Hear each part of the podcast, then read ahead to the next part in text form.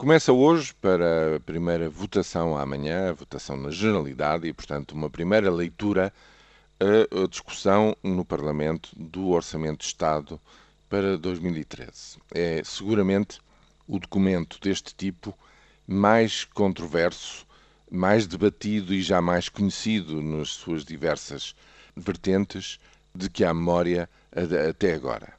Desse ponto de vista, não há grande suspense, já as posições estão perfeitamente extremadas, a oposição vota em bloco contra, a maioria, ainda que contrariada em alguns aspectos, eh, afirma, eh, enfim, eh, conseguir uma votação disciplinadamente a favor do documento. Veremos se não haverá aqui e ali já algumas coisas anunciadas nesse sentido, digamos, uma dissidência em relação a esta disciplina de voto. Portanto, desse ponto de vista, o debate, adivinha-se qual seja, não terá grande novidade.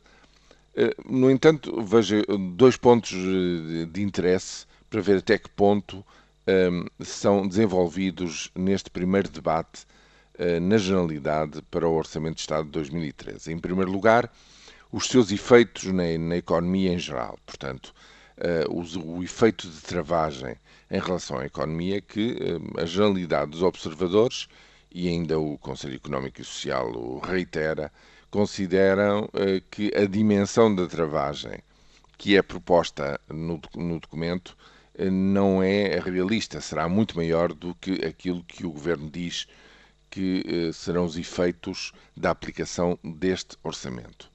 Em segundo lugar, a abertura de um novo capítulo e da continuação desta história, que é justamente, no fundo, se quisermos já, as primeiras escaramuças em relação ao Orçamento de Estado de 2014, baseado, sobretudo, em cortes na despesa, como conseguir esses cortes, como conseguir cortes da dimensão de 4 mil milhões entre o que se puder fazer adicionalmente em 2013 e o documento de 2014.